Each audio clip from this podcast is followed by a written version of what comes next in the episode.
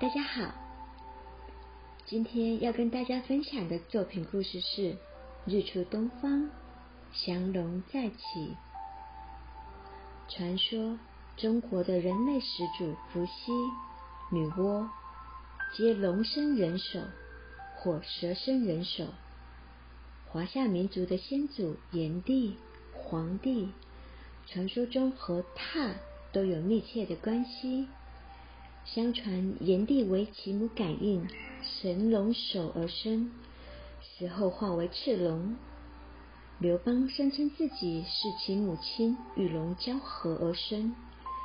这些传说说明中国人自古以来与龙有密切的关联，但是并非直接言明中国人是龙的传人，因为“龙的传人”一词不见于史籍。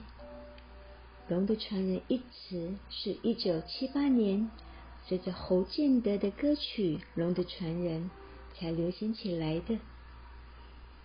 根据商代甲骨文《卜辞》记载，当时方国中有称为龙的，龙可能最早就是这个方国的图腾，代表该族降生的祖先。龙在东南亚传统的十二生肖中。排行第五位，对应的地支是辰，在同源的印度生肖中，对应的是那茄龙蛇族。龙与凤凰、麒麟、龟一起并称是瑞兽。香港渣打银行在一九七九年发行的钞票，都是以这些瑞兽为题材。青龙与白虎。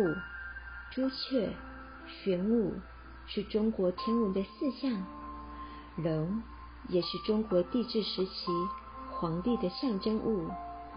中国历史上的各个朝代，帝王也称呼自己为真龙天子。龙也具有权力的象征，与皇帝有关的事物都被印上了龙的标记，例如龙床、龙袍、龙椅。等受到中国文化的影响，日本、朝鲜、越南等汉字文化圈的国家，君主也用龙作为权力的象征。